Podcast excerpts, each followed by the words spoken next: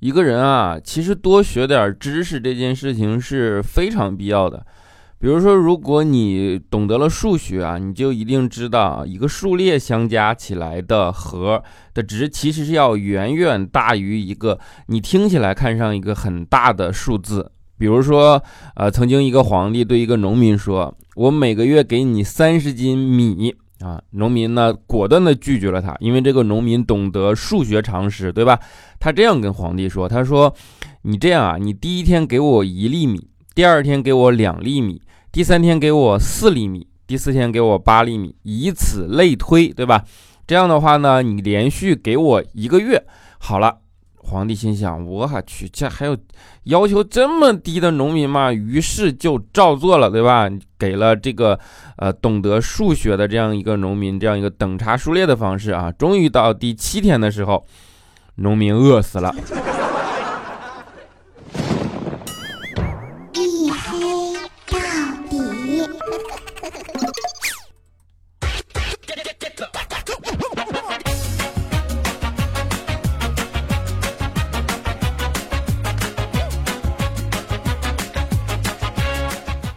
Hello，各位，欢迎收听啊！依然是由我自己赞助我自己为您独家免费播出的娱乐脱口秀节目《一黑到底》，我是你们的隐身狗六哥小黑。为什么一在开始讲了这么一个段子啊？我其实主要想告诉你们的就是，其实学习那么多数学常识啊，并没有什么用啊，因为你这样精算那样精算，你到时候双十一还是一样会剁手的。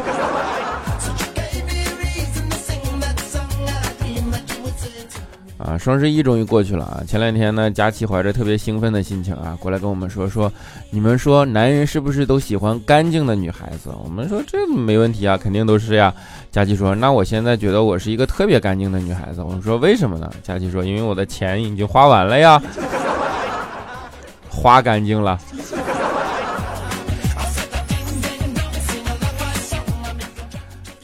人一旦钱花完了，开始进入吃土岁月，对吧？嗯，现在佳期呢，就是整个已经人比较佛系了啊。他的最近的收入啊，主要靠退货。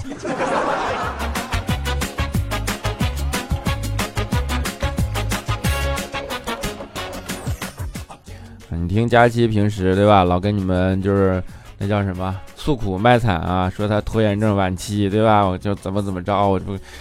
我跟你讲，都是假的。快递一来，那比谁蹦起来的都快。我天！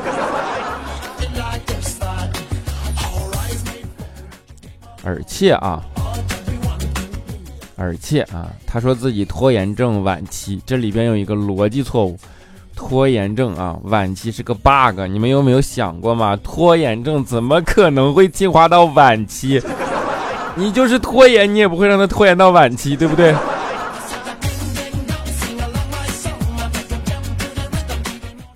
啊，当然，佳期跟别人不太一样的是，嗯，佳期是个吃货，这个你们都懂啊。一般的女生呢，买东西就是，呃，买什么衣服呀，然后买日用品啊，化妆品啊，呃，反正各种囤，就给家里囤的像个超市一样啊。佳期不啊，佳期给家里囤的像菜市场似的。啊，这个真的是金玉其外，吃货其中的，不能说败絮其中啊。就是佳期能到什么地步？比如说他在回家的路上啊，看到送外卖的小哥奔波送餐，他都会忽然觉得很励志啊！别人这么晚都还点外卖，我又有什么理由不吃呢？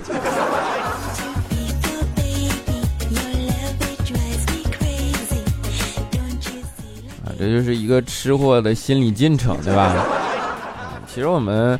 做的节目，然后就老拿佳期来开玩笑，对吧？然后说佳期怎么怎么着的啊？但是你们有想过，一个吃货到底是怎样练成的啊？他大概的一个心路历程其实是，啊，你小的时候啊，你想和你爸妈一起去吃全家桶，对吧？但是你爸妈呢说自己不吃垃圾食品啊。然后长大了一点呢，你想要和男朋友一起去吃全家桶，但是你一直没有男朋友。再后来。终于有一天啊，你还是想吃全家桶，然后你发现你已经自己一个人就能吃一个全家桶了，这个时候你就变成了单身狗，还是单身狗吃货？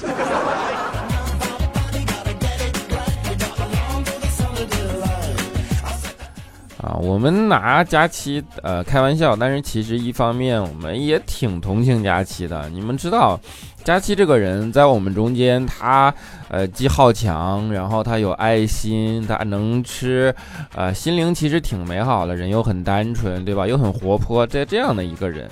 然后呢？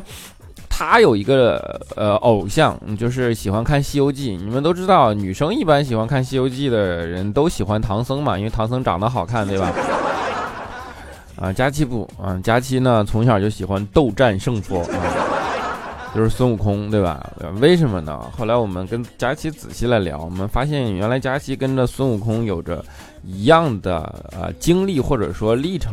其实我觉得中国的大部分子女都跟孙悟空有一样的经历跟历程，这也就是为什么我们看《西游记》的时候会总能在孙悟空身上去带入到自己的某些特质啊，比如说不是说你能打妖怪啊，比如说你的呃管你的人都会紧箍咒，对吧？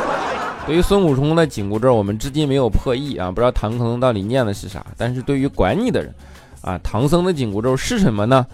比如说，作业做完了吗？恭喜功课复习完了吗？大学能考上吗？四级能过吗？大学能毕业吗？工业能工作能找到？毕业能找到工作吗？你看我这说着我都磕巴，对吧？但是这些东西会在你的管理者中间被频繁且快速流利的说出来，对吧？好不容易工作找到了，还要问你啊，还没升职加薪吗？然后呃，还没有变成什么经理吗？还没有减肥成功吗？还没有女朋友吗？还没有男朋友吗？还没买房子吗？还没买车吗？还没结婚吗？还没生娃吗？还没生二胎吗？好不容易都生全了，孩子是你的吗？这在中国活着，那就是一种修行，你知道吗？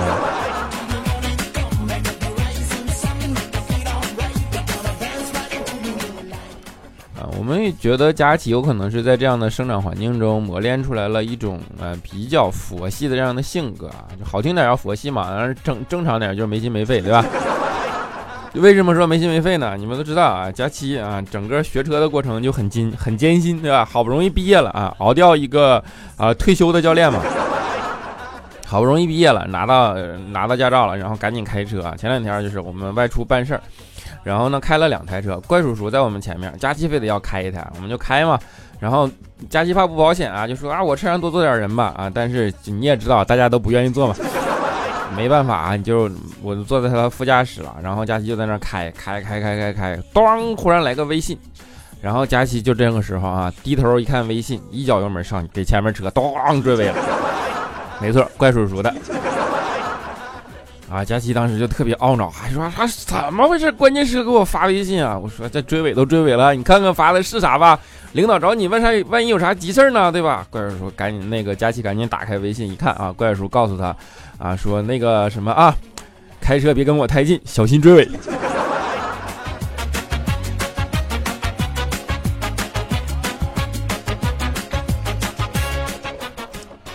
啊，你就说这怪叔叔欠啊。怪叔作为我们的领导，我们都知道，我们介绍怪叔的开场白就是“婚姻生福幸福啊，婚姻生活幸福，人生美满，对不对？人生赢家的妻管严啊啊！其实我们这么说，对于怪叔叔的媳妇儿来讲不够公允啊。怪叔叔老婆其实是非常的呃心疼怪叔叔，他很会关心怪叔叔。比如说，呃，冬天变冷的时候，他的老婆会及时的问他：“你冷不冷啊？”当怪叔叔受伤了的时候，他的老婆会及时的问他：“你疼不疼啊？对不对？”当怪叔叔他媳妇抽了怪叔叔的耳光以后，会及时的问他：“你嘴还硬不硬啊？”看多好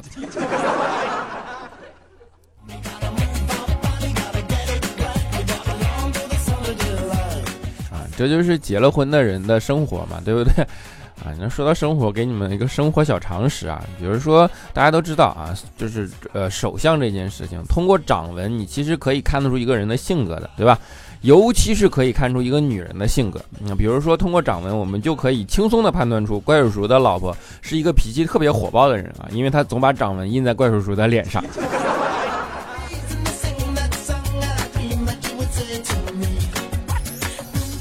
啊，怪叔叔。他老婆就是跟怪叔叔两个人，其实生活是很有情趣的。比如说，当他们生气的时候，都生的跟别人不一样啊！生气啊，怪叔叔老婆说：“你我需要时间和距离。”怪叔叔一听，这太正中下怀，对不对？本来就懒得跟你说话，然后。于是就跑了啊，就就不打算理他了啊。没过一段时间啊，就忽然咚一脚踹在身上，一下蹬出去三米远，对不对？怪叔叔当时就懵了，说：“你不是需要时间和距离吗？”他老婆说：“没错啊，我就是需要时间和距离啊。”然后你不知道时间和距离是用来干嘛的呀？怪叔叔当时是抓耳挠腮啊，然后说：“时间跟距离不是让我离你远一点吗？” 他媳妇说：“你这上初中学没学过物理啊？”怪叔叔当时说：“跟物理有啥关系啊？”啊，他老婆说：“时间距离是用来测算加速度的，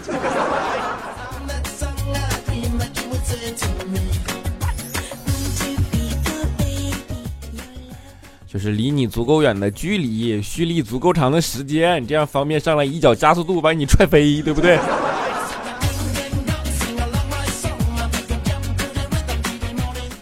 啊，我们老说怪叔叔气管炎，气管炎，气管炎啊，就是什么人不能念叨啊，念叨念叨多了，怪叔叔真的气管炎了。哎，有段时间啊，气管炎了以后就去看医生了啊，然后大夫啊就是怎么怎么着，怎么怎么着，大夫就跟他说说你这个东西啊，最重要的是别的都好说，避免让脚受潮啊。于是怪叔叔回家啊，按照大夫说的啊，又过了两个月，怪叔叔去了，还咳嗽不见轻，还跟大夫说。大夫，你是不是骗我啊？大夫说：“你这咋的了？怎么还不见轻呢？回家吃药没有啊？”啊，怪叔说：“没有啊，你不是让我脚不见潮吗？”大夫说：“是啊，那你怎么保护的呢？”怪叔说：“我两个月没有洗脚了都。”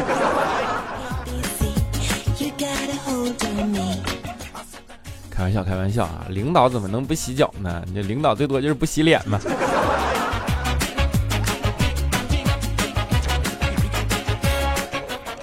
啊这就是没有办法，一个直男，对吧？然后你到医院那块儿啊，就是这种事情总容易理解产生偏差，这就是直男的。哎，怎么说？这样说好像对直男有点不公平啊！这就是直男的思维啊。比如说李小钦啊，一样没比怪叔好到哪儿去啊。小钦前段时间也是啊，生病然后去医院嘛，啊就开了药啊，问医生说啊，这药什么时候吃啊？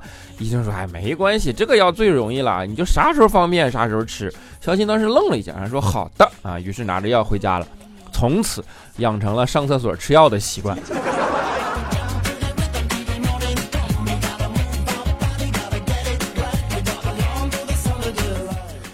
啊，这就没有，这就是孝亲的脑回路，对吧？你得理解这件事情啊。一个人的性格或者一个人的思维是和环境息息相关的，对吧？这就源于呃，孝亲现在的性格完全源于他小的时候的教育啊。小的时候嘛，孝亲在家里啊，他爸妈教育他，然后为了教育他呢，怎么办啊？就给他。把所有的家具都标好功能，一边让肖钦知道生活中该怎么做，一边方便他去认识这个世界、理解这个世界啊，还能认汉字。你说一举多得，对不对？嗯，这家长也真的是够贪心的啊。怎么说呢？比如说啊，在椅子上标上坐啊，这样让肖新知道到了这个地方他就可以坐，然后还认识了这个字坐，对吧？也还知道椅子是用来坐的，挺好啊。水杯上标上喝，表示用来是喝水的；碗上碗筷标上吃，表示用来吃饭的，对吧？然后呢，就就这样的环境长大了嘛，对吧？肖新以后，嗯，出去以后有一次啊，上班不久啊，去商场。忽然肚子疼要拉肚子，于是开始疯狂的找厕所啊，找了好久，终于在一个店铺拐过去以后，他安全通道的门上啊，小琴看到了一个让他可以解放的字啊，上面写着拉。你们可以想象当时的画面吗？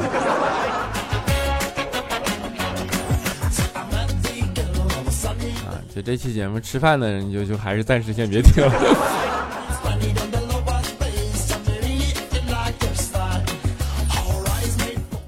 是思路问题嘛？啊，思路以后啊，就总归会给人养成一种固定的习惯和思考的模式啊。但是这种模式你也不能说好还是不好。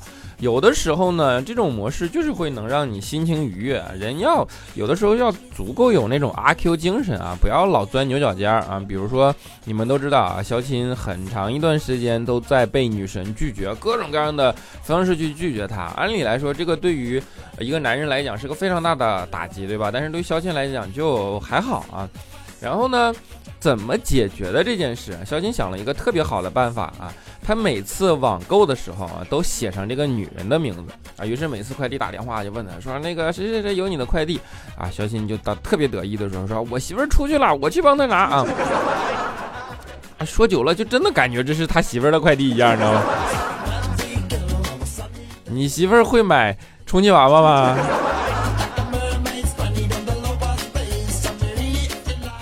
啊，这肖钦啊，这有的时候我们还是觉得在他身上最重要的问题叫做聪明反被聪明误，对吧？一个人不管你怎么样，你心术都要正。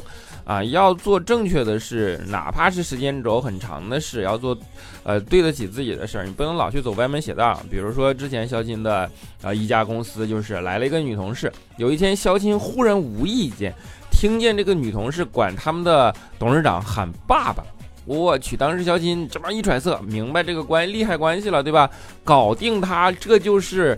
呃，贤婿啊，对吧？乘龙快婿上上上位啊，以后这公司没准就是他的了呀。于是对这个女生产生了，呃，产那个叫什么？开启了疯狂的追求。看我在描述一个呃心术不正的人的时候，这个话语都已经没有办法完整了，对不对？疯狂的追求啊，终于追了一个月以后啊，肖琴被以骚扰老板儿媳妇的名义开除出了公司。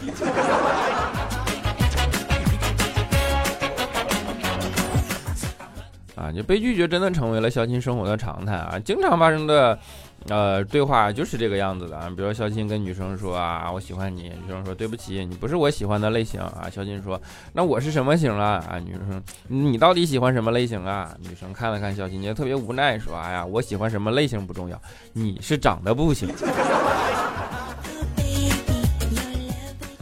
哎，这个型还是挺特殊的嘛。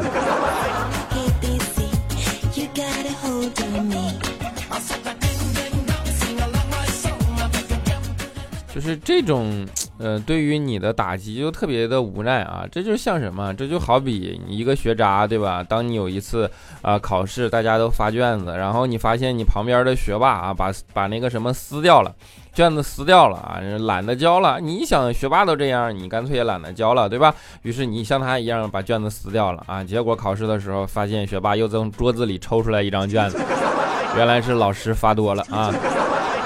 上天就是这么的不公平。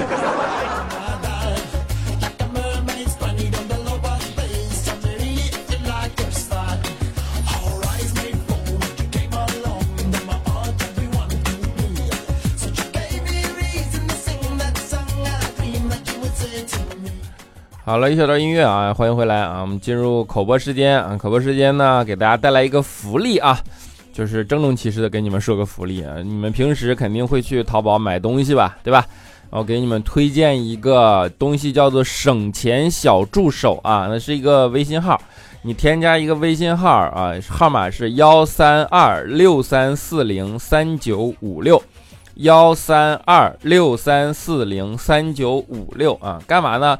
就是当你买东西的时候，把你要买的东西链接发给他，然后呢，他会去给你生成一个口令，这样你拿着他的口令呢，再去你的淘宝里下单啊，同样的一个东西啊，还是原来的路径你去买啊，不同的是你可以更便宜，还能获得不等的返利，对吧？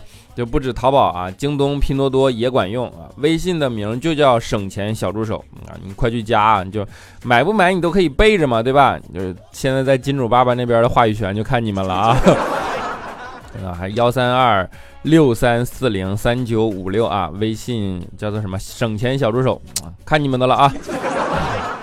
好了，那我们下面进入上一期的留言环节啊。首先是我们的沙发君，叫做平安是福 IQM，他说星期一拯救者啊，么么哒。啊，重理二十，他说怎么回事？今天才周一啊，哥哥居然出现了，哎，就是这么的不讲规律啊。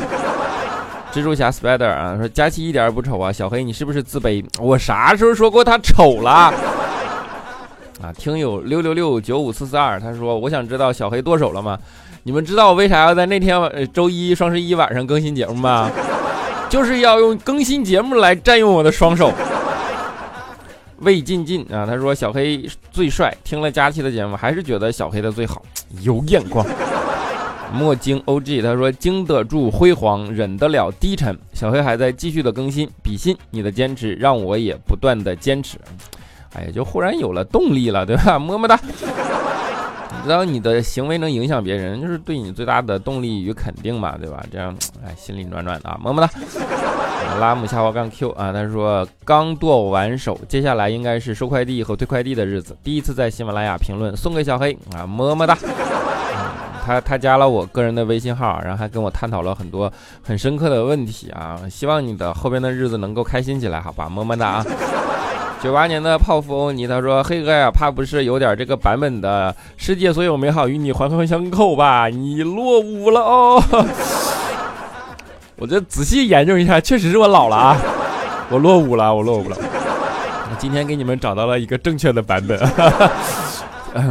青青 M M 他说：“大声告诉我，这是周几？你难道不知道今天大家都去剁手了吗？你竟然在这个时候更新节目，太不要脸了！刚刚连下了几单，过来一看，以为是眼花了呢，不敢相信。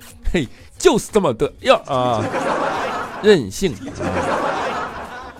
然后叫做九四一十啊，他说小黑哥哥最帅啦，读我读我读我，这次考试没考好，考数学的时候看着后面的题目，真是一脸懵逼，求安慰呀！我天呐，哎呀，安慰一下啊，么么哒。但是你能不能好好读个书呢？你看一脸懵逼和你和你做错了还不是一回事呢，对不对？啊，Christine Eve，啊，小黑的一黑到底真有趣啊！为什么播放量就上不去呢？我好生气啊！只好一个人听了二十遍。小黑读我不能埋没了你这么有趣的灵魂，你一个人听二十遍没有用，你最好让你周围的所有人都听，对不对？把它告诉二十个人，比你一个人听二十遍这个管用太多了啊！但是不管怎么样，还是真爱啊，对吧？一个人在默默的增加播放量啊，么么哒。菠菜园子爸爸他说：“小黑哥哥，你老和老说你和佳期性别不合，你看啊，佳期是女的，你是男的。既然性别不合，那就说明你不喜欢女的，喜欢的是男的。我分析的没错吧？嘻嘻。还有哦，不管你喜欢什么样的，我都支持你哦。你分析反了，起个名怎么就这么难？他说看到第二二二期的数字，忍不住给想给黑哥打个赏，但是找了半天也没找到打赏的通道。哎，那就算了。”那你就别告诉我了，你这听完了反而你就哎呦我天，爱听小黑嘚啵嘚啵的啊，他说小黑更新了，本人失明的情况下还能翻到你，你说你招人稀罕不？希望我的眼睛早点好，别问我怎么还能打这些字啊，盲打牛不？嘎嘎嘎，小黑最帅啊，就是瞎翻呗。啊，开玩笑，还是希望你能够早日康复啊，么么哒啊。嗖嗖飞上天，他说小黑，你对于。呃，与你环环相扣这首歌有误解吧？好吧，好吧，你赢了啊！只要你更新就好，结尾歌曲啥的都不重要。但是为了你的完播率，一定听到最后啊！我今天再给你们放一遍。嗯，预言家 Chris 啊，他说太开心了，第一次呃评论就被点名了，还是音乐前的压轴，加了你的微信，也不知道说啥好啊。主要也是理解你不想被打扰。坚持做自媒体不易，坚持善意负重前行更不易。用我仅有的方式支持你啊！拖更不断更，春风吹又生，点赞加评论，祝晚晚安，祝好梦啊！哎，不不要有心理压力啊！加了微信你就想说啥就说啥就行了。都说了嘛，用来聊骚都没有问题，好吧？么么哒啊！啊，听友三幺五二二八五幺，他说蜀山派条最帅。顺便问一句，小黑，你和小薯条是什么关系啊？小薯条说你是他老公，是不是？啊，小薯条也下场了吗？他也要加入这场争斗吗？你说是就是啊。笑看人生贴啊，他说。我知道小黑今天为什么不拖更啊？录节目就可以不下单买东西，对不对？我今天就没买东西，不支持什么双十一，尤其是电视台擅自做主，把昨天的节目改成什么晚会。改节目你通知我们观众了吗？就是，就就是不下单啊！但是这都都被你猜出来了。影子皇帝都说小黑啊，真的突然就好想找你吐槽一件事儿。现在网上为什么冒出来那么多阿 Q 啊？本来就只是有些事会和他们的三观不合，但是你一旦去纠正他们那种错误的三观，他们马上就开始人身攻击你，各种说你肯定生活不如意，肯定学历低，条件差，家庭条件差，总之就是竭尽所能的去羞辱你。然后通过这个来彰显自己多有成功，有多成功有多厉害啊！根本就不跟你讲道理，而是当一个阿 Q，在他自己的精神世界里疯狂胜利啊！好像只要他精神胜利了，别人就真的不如他了，他就成为宇宙的中心、地球的主宰、世界的霸主。小黑啊，你怎么看待这类人呢？你觉得他们爸妈没有教育好他们，还是这个社会的错啊？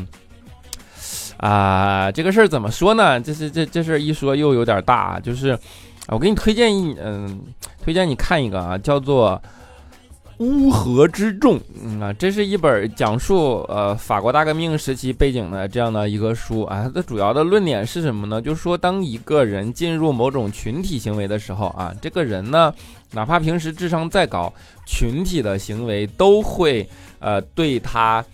产生影响，导致他丧失智力啊，就是变成一个特别平庸、呃特别普通，甚至充满了攻击力、充满了暴力倾向等等等等这样的人啊。这是这还是在现实世界，你知道法国大革命时期还没有互联网呢，对不对？而现在呢，更是这样啊，就是说。互联网改变了整个社会信息的传递效率，而信息传递效率当曝光到一定层次的时候，它就会上升到舆论事件啊。舆论事件有一个很基本的特点，就是舆论并不可控。然后呢，第二，舆论不讲道理啊。第三，舆论是个女人的视角啊，就是弱者为王的这么一个呃一个视角啊。然后呢，呃，当可控不讲道理的时候，那它舆论就会非常的情绪化。所以你要首先知道。这些映射啊，当你面对这样的时候，你的心态会稍微好一点啊，这是一个大的前提。然后出现你说的这种情况的社会动因是什么呢？是这个社会上真的存在着很多不如意的生活环境里的人啊，比如说像他们口中的什么呃家庭的条件差，然后生活不如意，学历低，什么什么什么，就是这这样的情况。有可能他说你的时候，其实他自己是这样的。然后互联网还会呃，尤其是社交生态嘛，会让人有两种呃整个的社会的生态存在感的这种感觉。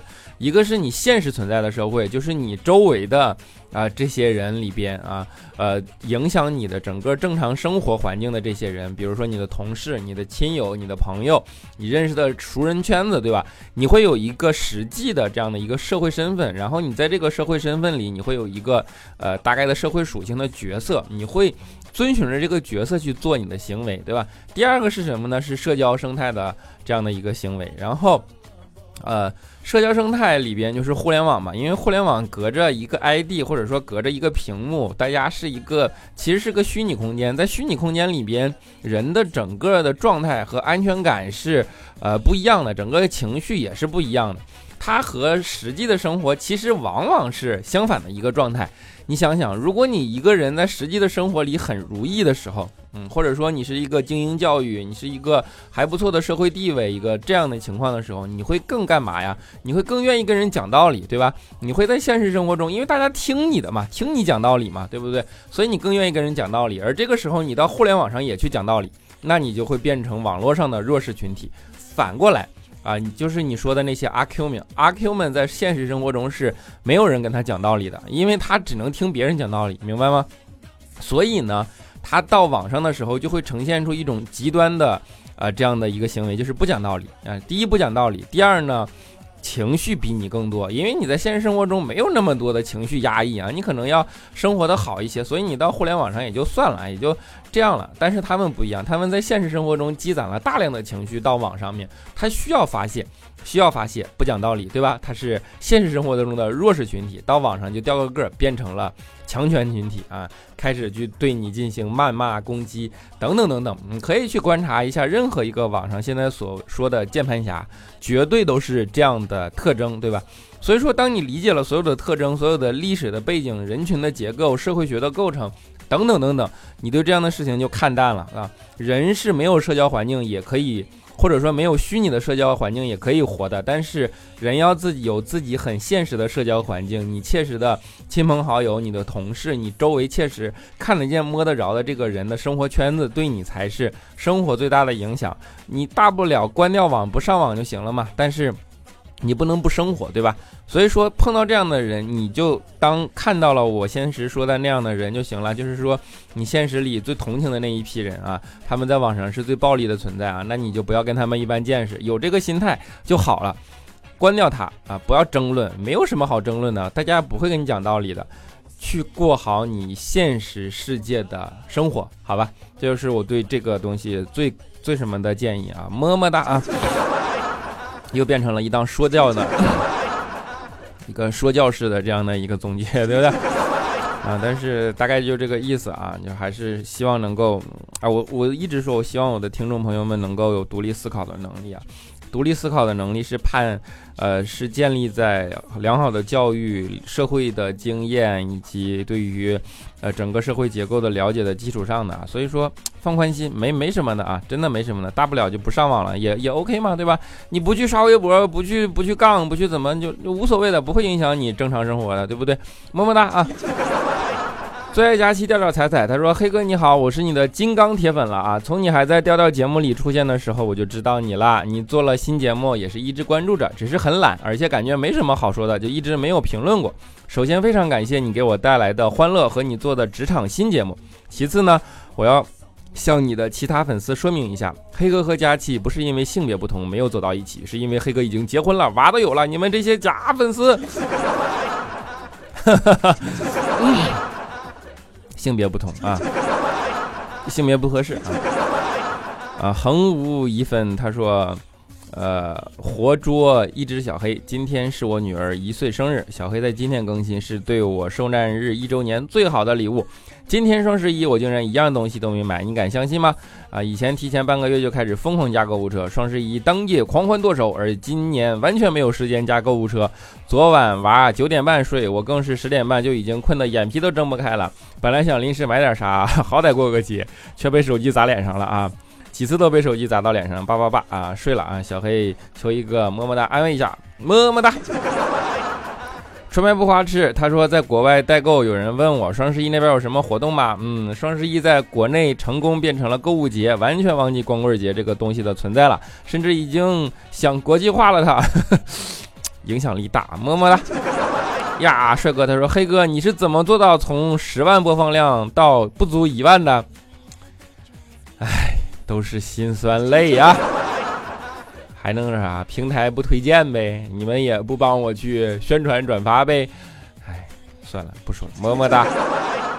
好了啊，那上一期啊放了一首假的《世界美好与你环环相扣》，对吧？你们都说我对这首歌有误解啊，于是我特意找到了这首真的啊。其实我不知道这首歌的名啊，我听了好多次了，就是此时已莺飞草长，爱的人都就是这种，对吧？然后呢？今天找到了一首真的啊，希望你们能够喜欢啊，就是愿你们莺飞草长，爱的人都在路上。好，下周不见不散，拜拜。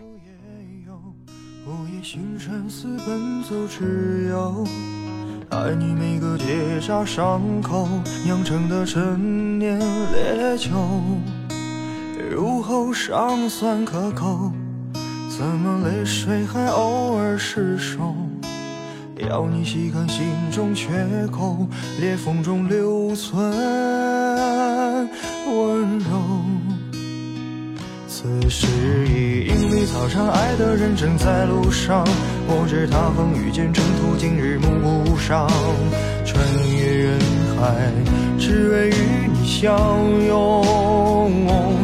可以皓月当空，爱的人手捧星光。我知他乘风破浪去了黑暗一趟，感同身受，给你救赎热望。